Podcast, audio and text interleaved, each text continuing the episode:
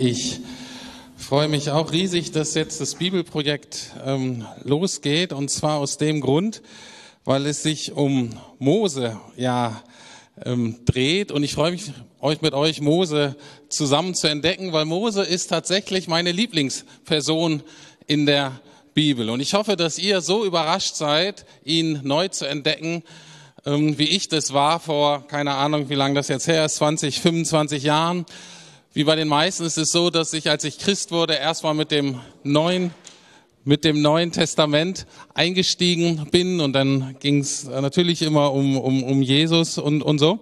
Ähm, und ich habe mir Mose immer so vorgestellt wie so einen schlecht gelaunten Pharisäer, der nur darauf achtet, dass alle Vorschriften des Gesetzes ganz peinlich genau eingehalten werden. Und ich dachte, das ist so altes Testament und Mose, der hat bestimmt überhaupt keine Ahnung vom Vaterherz Gottes, der weiß nichts von Vergebung, der weiß nichts von der Liebe Gottes, von der Nähe zu Gott, die ich so da erfahren habe. Und als ich dann die Geschichte gelesen habe, war ich so verblüfft und eigentlich auch so beschämt und überrascht, wie krass Mose ähm, Gott wirklich erlebt und erfahren hat und dass er Dinge erlebt hat, von denen ich selber eigentlich bis heute nur träumen kann.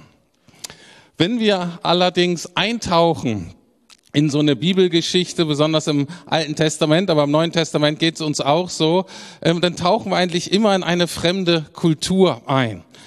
Und deswegen möchte ich euch ermutigen, diese Hintergrundinformationen, die hier in diesem Heft stehen, das ist wirklich wichtig, die zu lesen, damit ihr das mal so insgesamt einordnen könnt. Und wir werden ähm, auch ähm, wieder diese angepackt Videos ähm, machen. Das heißt, wenn ihr an Phasen, an Bibelstellen kommt, die ihr nicht so richtig versteht oder die euch ärgern oder so, dann schreibt sie mir bitte und wir werden uns das dann aufteilen an Themen und wir werden euch das dann in so einem Video erklären, diese schwierigen Stellen oder werden es versuchen. So im ähm, Mittwochs kommt das meistens raus ab nächster Woche und ich habe euch auch vom letzten Bibelprojekt noch so ein ähm, Video erstellt, zwei, das heißt Bibel lesen mit Kopf, Herz und Fuß. Und da erkläre ich euch, wie ihr so das meiste aus dem biblischen Text rausholen könnt, wenn ihr so alleine oder vielleicht zu zweit zu Hause in der Bibel lest. Aber heute geht es mir wesentlich prinzipieller um unsere Haltung. Mit welcher Haltung wenden wir uns der Bibel zu? Mit welcher Haltung wenden wir uns jetzt dieser Geschichte von Mose zu? ich habe euch ja gesagt, ähm, das ist so ein bisschen wie Eintauchen in eine fremde Kultur. Und die Gefahr ist, dass wir mit unserem heutigen Gewissen, mit unseren heutigen Empfindlichkeiten, mit unserem heutigen Wertesystem da einsteigen und so das bewerten. Ich kann mich noch erinnern, als ich zum ersten Mal in eine fremde Kultur eingestiegen ist, das bin, das war nach dem Zivildienst. Da bin ich ein Jahr nach Frankreich gegangen und zu dem Zeitpunkt war ich ein absoluter Öko, also ich wäre Best Friends mit Greta gewesen damals.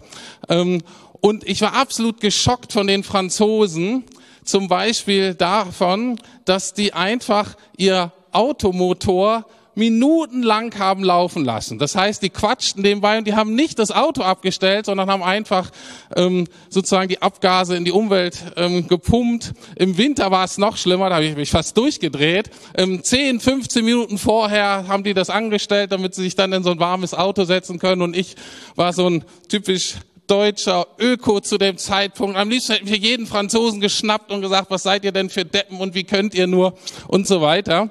Ähm, und ich bin aber total froh, dass ich mich das nicht getraut habe, ähm, weil dann habe ich mit diesen Menschen dort zusammen gelebt, ein Jahr und, ähm, und habe sie lieben und schätzen und verstehen gelernt. Und dann war ich sehr traurig am Ende des Jahres, dass ich Frankreich verlassen musste. Und ich hoffe, das geht uns genauso, dass wir am Ende des Bibelprojektes so Teil wurden dieser Geschichte, so mitgefiebert haben, uns Mose so lieb geworden ist, dass wir am Ende eigentlich so ein bisschen traurig sind, wie wenn man so am Ende ähm, von so einem richtig schönen Roman ist und man liest so die letzten Seiten und denkt, ah, ist eigentlich schade, man muss das fast so loslassen. Oder wenn ihr eine richtig coole Netflix-Serie hattet und es geht so zu Ende und man merkt, ach, man ist fast so ein bisschen wehmütig, weil das jetzt zu Ende ist. Ich hoffe, dass es uns am Ende genauso geht. Ich weiß, mir wird es so gehen. Warum aber lesen wir in der Bibel? Warum machen wir dieses Bibelprojekt? Und ich möchte einfach drei einfache Punkte heute nennen. Und es geht eigentlich immer um diese drei Punkte meines Erachtens. Und zwar geht es darum, Gott besser kennenzulernen und jetzt eben in den nächsten Wochen besonders diesen Gott der Herrlichkeit, den ich heute auch ein bisschen vorstellen möchte. Dann durch Mose uns auch selber besser kennenzulernen. Das ist ja auch das, wenn wir uns nämlich mehr mit Gott beschäftigen und wir wissen, dass wir im Bilde Gottes eigentlich geschaffen sind, dann lernen wir auch immer viel über uns selbst. Und von daher werdet ihr euch darauf einstellen müssen, dass ihr hoffentlich auch einige Selbsterkenntnisse haben werdet.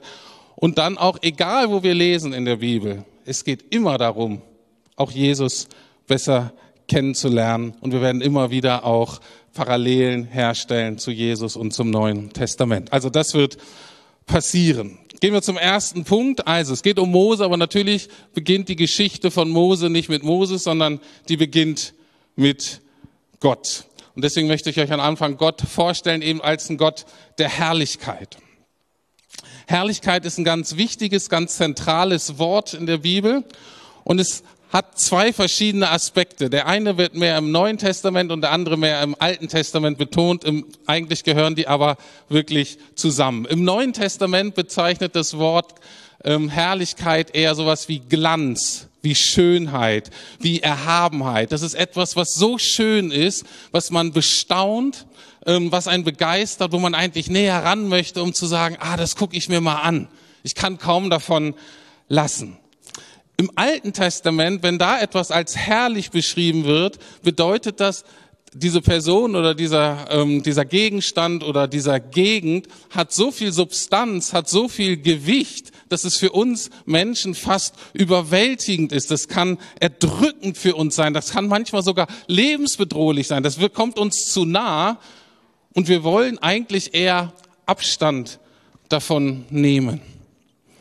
Und das kann ich gut erläutern an einem ähm, Beispiel, nämlich die Sonne. Auch im Alten Testament ist die Sonne so ein Beispiel für Erhabenheit. Und ich lese euch mal aus Psalm 19 etwas vor, ein paar sehr schöne Verse, die uns helfen, das zu verstehen. Psalm 19, Verse 2 und dann 5b und 7 bis 7. Der Himmel verkündet die Herrlichkeit Gottes und das Firmament bezeugt seine wunderbaren Werke. Die Sonne wohnt am Himmel, wo Gott sie hingestellt hat. Sie tritt hervor wie ein strahlender Bräutigam nach der Hochzeit. Sie freut sich wie ein Held bereit für den Lauf. Sie geht an einem Ende des Himmels auf und zieht ihre Bahn bis ans andere Ende. Vor ihrer Glut kann sich nichts verbergen. Also hier ist so beide Aspekte der Herrlichkeit. Einmal so der strahlende Bräutigam. Ich weiß nicht, wie es euch geht in unserer Kultur. Ähm, ich hätte eher so an so eine strahlende Braut gedacht, aber gut. Ähm, dann wird hier beschrieben dieser herrliche Sonnenaufgang und dann Untergang, was einen ja auch so richtig so vereinnehmen kann, so an Schönheit. Aber gleichzeitig wird auch darauf hingewiesen, sie hat so viel Power, wenn man nicht aufpasst, kann ihre Glut auch alles vernichten. Wir hatten jetzt gerade den kältesten April seit 40 Jahren. Wir freuen uns ein bisschen mehr auf ein bisschen mehr Sonne, aber in Kulturkreisen, wo denn ähm, die Sonne erbarmungslos ähm, herniederscheint, die können das nachvollziehen. Und ist jetzt so, wenn Gott die Sonne ist, dann ist Mose eigentlich nicht nur die Erde, sondern Mose ist quasi wie so eine Wüstenblume die dann mit der Sonne konfrontiert wird. Ich habe ein bisschen bei Wikipedia rumgeschaut. Das ist eigentlich nicht so mein Fachgebiet. Die Zahlen sind jetzt auch nur gerundet, aber nur noch mal so die Größenverhältnisse. Die Erde passt circa eine Million Mal in die Sonne hinein.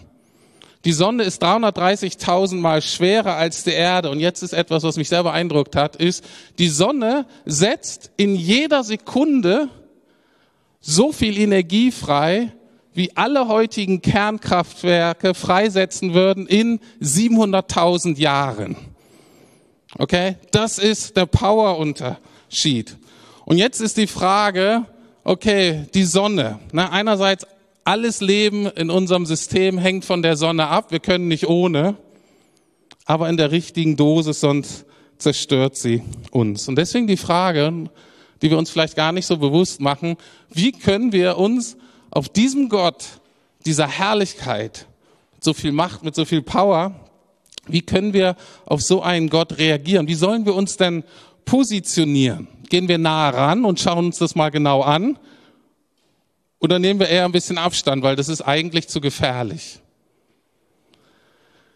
Wir haben ein ambivalentes Verhältnis zur Sonne. Ich weiß nicht, wie es euch geht. Ich, oh, ich sehne mich gerade so nach Sonne, nach diesem Winter, nach diesem Kalten die ganze Zeit drin. Ich habe so eine Sehnsucht einfach raus und in die Sonne und mich ihrer Wärme ähm, auszusetzen, dem Licht. Aber sobald ich das zu lang mache, ist schon wieder gefährlich und dann muss ich Sonnencreme drauf tun, ähm, weil sonst kriege ich einen Sonnenbrand. Wir haben ein ambivalentes Verhältnis zur Sonne. Und genauso ein ambivalentes Verhältnis haben wir eigentlich auch Gott gegenüber. Und die Frage ist, gerade auch bei Mose, wie positionieren wir uns diesem Gott gegenüber? Wie können wir mit so einem Gott leben? Wie hat Mose das getan? Ich möchte noch mal einen Schritt zurück machen, bevor ich die Frage beantworte und wir das anschauen, wie diese Begegnung stattgefunden hat zwischen den beiden, zwischen Gott und Mose. Nochmal einen Schritt zurück. Warum lesen wir die Bibel? Ist ja auch eine Frage jetzt gewesen. Ähm, vielleicht ähm, korrigiert ihr nochmal eure Antworten ähm, dann. Und mir ist aufgefallen über die Jahre, und das ist völlig unabhängig davon, ob du gerade vielleicht ganz neu dich mit dem Glauben beschäftigst, vielleicht überhaupt mal die Bibel liest und sagst, was steht da eigentlich? Also bist noch ganz am Anfang. Oder aber du liest schon seit Jahrzehnten in der Bibel. Mir ist eine Haltung aufgefallen, die man wirklich als sozusagen falsche Motivation des Bibellesens beschreiben könnte. Und zwar funktioniert das folgendermaßen und erschreckenderweise habe ich das auch schon manchmal bei mir entdeckt. Viele lesen die Bibel nicht, damit sie Gott besser kennen und lieben lernen können, sondern nur, damit sie sich besser auf Gott einstellen können. Sie wollen mehr verstehen, damit sie Gott besser kontrollieren können. Was meine ich damit? Die Logik geht so, wenn ich weiß, was Gott will, und wenn ich weiß, was der für Forderungen an mich stellt, dann kann ich auch versuchen, das zu erfüllen, was er von mir will. Und dann habe ich vielleicht das Glück, dass er mich in Ruhe lässt. Dann habe ich vielleicht das Glück, dass er seine Macht nicht gegen mich verwendet. Dann kann ich die Hoffnung aufrechterhalten, dass sein Plan für mein Leben genauso aussieht wie mein eigener Plan für mein Leben. Vielleicht noch mit ein bisschen geistlicher Schlagsahne obendrauf. Wir behandeln Gott eigentlich dann so wie so ein jähzornigen Vater, den man aus dem Grund gut kennen möchte, damit man weiß, wie man den nächsten Wutausbruch vermeiden kann. Aber ansonsten sind wir eigentlich echt froh, wenn der uns in Ruhe lässt. Wir behandeln Gott dann so wie ein Lehrer, der unberechenbar ist und bei dem wir die Hausaufgaben machen, nicht weil wir den Lehrer mögen und nicht weil uns das Fach interessiert, sondern nur damit wir nicht vor der Klasse bloßgestellt werden.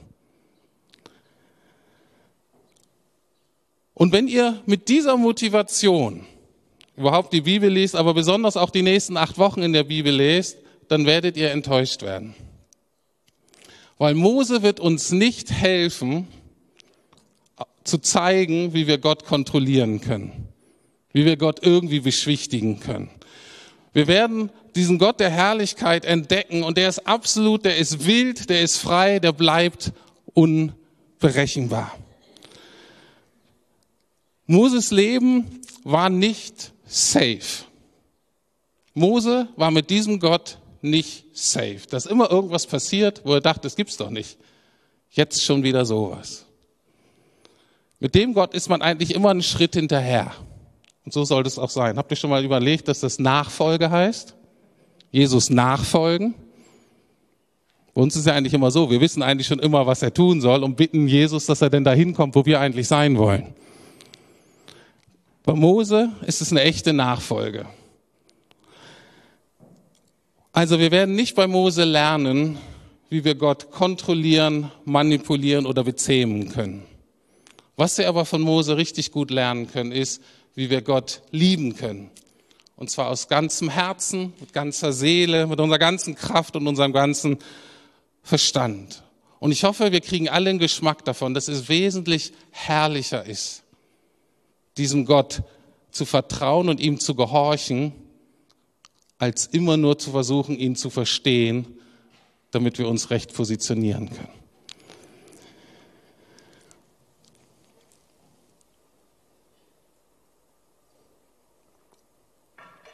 Also wenn das das Ziel ist des Lernprozesses, Gott mehr zu lieben, ihm mehr zu vertrauen, ihm mehr zu gehorchen, ähm, dann können wir von Mose lernen, wie das beginnt. Und es beginnt auch mit einer Grundhaltung.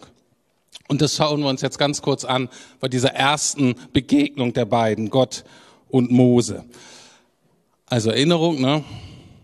Die Sonne, Gott wie die Sonne, so viel Energie trifft auf Wüstenblume. Wie soll das gehen? Wie offenbart sich Gott dem Mose? In einem, lesen wir gleich, brennenden Dornbusch. Das ist euch vielleicht noch nie so ganz aufgefallen, das ist vielleicht so ein netter Special-Effekt oder so. Wenn ihr euch jetzt aber wisst, dass Gott eigentlich wie die Sonne ist und am Ende, was bleibt übrig von der Sonne? So ein nettes Feuerchen. Das heißt, Gott entscheidet sich, die Sonne entscheidet sich, sich so zu reduzieren, es bleibt zwar Feuer, es bleibt Energie, aber sich so zu reduzieren, damit Mose damit irgendwie umgehen kann.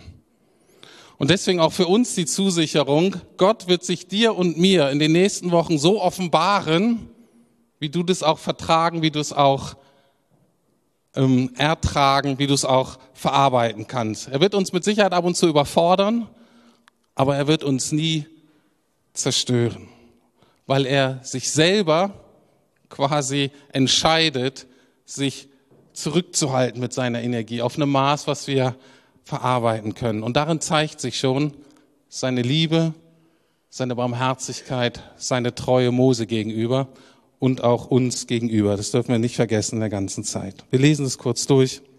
2. Mose 3, 1 bis 5.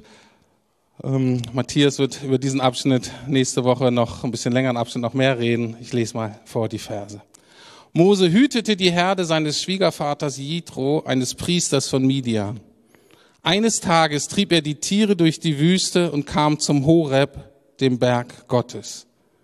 Da erschien ihm der Engel des Herrn in einer Feuerflamme, die aus dem Dornbusch schlug. Mose sah, dass der Busch zwar in Flammen stand, aber nicht verbrannte. Das ist ja seltsam, sagt er zu sich selbst. Warum verbrennt dieser Busch nicht? Das muss ich mir näher ansehen. Und als der Herr sah, dass Mose herankam, um es genauer zu betrachten, rief er ihn aus dem Busch heraus, Mose, Mose. Hier bin ich, antwortete Mose. Komm nicht näher, befahl Gott ihm. Zieh deine Sandalen aus, denn du stehst auf heiligen Boden. Mose begegnet Gott oder Gott begegnet Mose und das ist erstmal sonderbar. Und auch wir werden manche Dinge lesen, wo ihr denkt, wow, das ist sonderbar, was steht denn da? Ich verstehe das nicht, was soll denn das? Und dann können wir uns immer so arrogant abwenden, ne, wie ich als Deutscher von den Franzosen denke, oh, ist ja echt mies, lohnt sich gar nicht, sich damit zu beschäftigen. Oder es kann uns so nahe kommen, dass wir sagen, ich habe Angst und ich höre lieber auf, ich ziehe mich zurück. Oder aber wir können so reagieren wie Mose, der nämlich gesagt hat, hey, das ist ja echt sonderbar, ich schaue mir das mal ein bisschen näher an. Und dazu die Ermutigung, guckt euch die Bibeltexte und die Geschichte einfach ein bisschen genauer an. Denkt drüber nach, denkt, wie kann das sein? Und dann geht er hin und erst als er hingeht, spricht Gott ihn an. Mit Namen, Mose, Mose. Spricht ihn mit Namen an.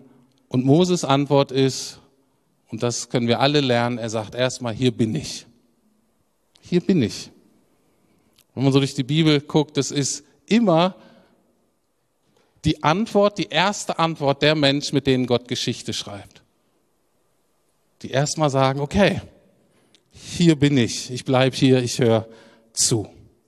Aus dem Neuen Testament, das könnt ihr Apostelgeschichte 7,32 nachlesen, wissen wir, wie Mose sich in dem Moment gefühlt hat. Da sagt nämlich der Stephanus im Neuen Testament, da zitterte Mose vor Angst und Schrecken und wagte nicht hinzuschauen. Der hatte die Hosen natürlich voll. Gestandener Mann. Aber dann kommt diese Stimme und er hat keine Ahnung, was da passiert und merkt aber, oh, ich habe hier mehr was zu tun, was größer ist als ich, was ich nicht kontrollieren kann. In keiner Netflix-Dokumentation über scharfe Hüten am Horeb bin ich vorbereitet worden. Völlig neu. Und er hatte Schiss. Aber er sagt, ich bleib hier. Und Gott schützt ihn auch wieder und sagt, okay, hier und erstmal nicht weiter. Hier ist heiliger Boden. Hier ist nicht Alltag. Hier ist etwas Neues, was du noch nicht kennst. Geh langsam voran. Auch uns möchte Gott begegnen in den nächsten Wochen. Auch uns möchte er ganz persönlich mit Namen ansprechen und uns, wie gesagt, begegnen. Vielleicht völlig unerwartet, anders als wir es geplant haben. Als Einzelne, vielleicht als Paare, als Familien, Freundesgruppen, als Kleingruppen, auch als ganze Gemeinde. Und es wird so sein, dass Gott uns manchmal zu nahe kommt und uns fast den Atem nimmt und dann ist er mal wieder zu, äh, zu weit weg. Manches ist vielleicht sehr intensiv und andere Passagen sind wieder langweilig. Und deswegen so die Ermutigung an uns alle, zu sagen, hey, wie ist deine Haltung? Vielleicht auch in zwei, drei, vier Wochen nochmal sagen, hey, wie ist deine Haltung? Sagst du Gott gegenüber noch, okay, hier bin ich, ich bin immer noch hier, ich bin immer noch da. Du kannst immer noch zu mir reden. Lasst uns da dranbleiben. Das ist so das, was wir, was uns betrifft. Und jetzt nochmal kurz den Ausblick auf Jesus, wie ich am Anfang gesagt habe. Es geht immer darum, in allen Bibeltexten, in allen Geschichten, manchmal ist es deutlicher, manchmal nicht so deutlich, geht es darum, auch Jesus im Alten Testament zu entdecken. Und Mose selber gibt so eine Steilvorlage in 5 Mose 18, Vers 15, da steht, der Herr euer Gott wird einen Propheten wie mich einsetzen, den er aus eurem Volk erwählt. Hört gut auf alles, was er euch sagt. Und diese Stelle wird an mehreren äh, ähm, Stellen auch im Neuen Testament aufgegriffen und es wird gezeigt, dass mit diesem Prophet, der eigentlich kommen soll, ist eigentlich letztlich Jesus gemeint. Ich könnte mehrere Stellen nehmen. Ich nehme jetzt nur eine Stelle aus Hebräer 1, Verse 1 bis 3. Und da merken wir, was das mit Jesus zu tun hat. Also hier jetzt ein Text aus dem Neuen Testament, wo jemand Folgendes schreibt. Vor langer Zeit hat Gott oft und auf verschiedene Weise durch die Propheten zu unseren Vorfahren gesprochen. Und so durch diesen Propheten meint auch ganz besonders Mose, die für das jüdische Volk eigentlich der größte aller Propheten ist. Doch in diesen letzten Tagen, also ne, kurz nachdem, was mit Jesus geschehen ist, Tod, Auferstehung, das sind die letzten Tage. Doch in diesen letzten Tagen sprach Gott durch seinen Sohn zu uns. Durch ihn hat er das ganze Universum und alles, was da drin ist, geschaffen und er hat ihn zum Erben über alles eingesetzt. Und jetzt ist wichtig, der Sohn spiegelt die Herrlichkeit Gottes wider und alles an ihm ist ein Ausdruck des Wesen Gottes. Okay, und nur mit diesem Hintergrund von dieser Herrlichkeit, von diesem Gott aus dem Alten Testament, verstehen wir eigentlich, ja, wie viel Power, wie viel Macht Jesus eigentlich hatte. Er hält das Universum durch die Macht seines Wortes und nachdem er uns durch seinen Tod von unseren Sünden gereinigt hat, setzte er sich auf den Ehrenplatz an der rechten Seite des herrlichen Gottes im Himmel. Also, ich hoffe, dass wir in den nächsten Wochen viel lernen werden über, wie Gott wirklich ist und diesen Gott der Herrlichkeit, der uns vielleicht auch ein bisschen fremd ist, dass wir den nochmal besser entdecken. Aber wenn Jesus das Abbild dieser Herrlichkeit ist, dann folgt daraus, dass wir da auch eben mehr über Jesus lernen werden in den nächsten Wochen. Der Umkehrschuss gilt aber auch, wenn wir diesen Gott der Herrlichkeit aus dem Alten Testament nicht kennen, dann werden wir auch nie ein gesundes und richtiges Bild von Jesus entwickeln. Weil er ja diesen Gott widerspiegelt. Sonst haben wir immer irgendwelche Versionen von unserem aktuellen Weltbild. Und ich freue mich total, diesen Jesus auch ganz neu mit euch zu entdecken. Gut, soweit für heute. Ich komme ähm, zum Schluss und ähm, ja, wir freuen uns einfach auf die Zeit, die vor uns liegt und ich würde jetzt gerne noch gemeinsam mit uns beten.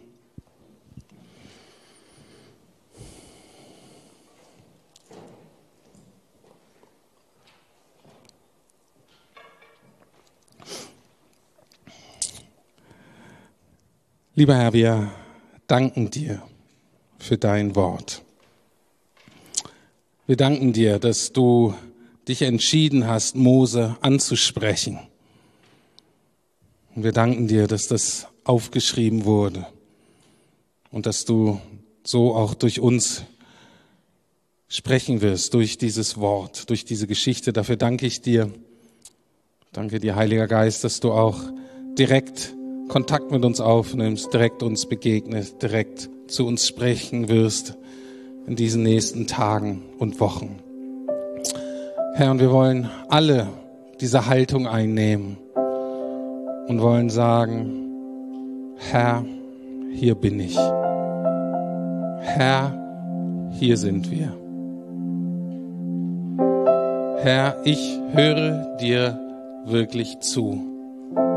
Du hast meine Aufmerksamkeit. Vergib mir, wenn ich die Informationen nur dazu benutzt habe, um dich irgendwie zu kontrollieren, um irgendwie auf Sicherheitsabstand zu dir zu gehen.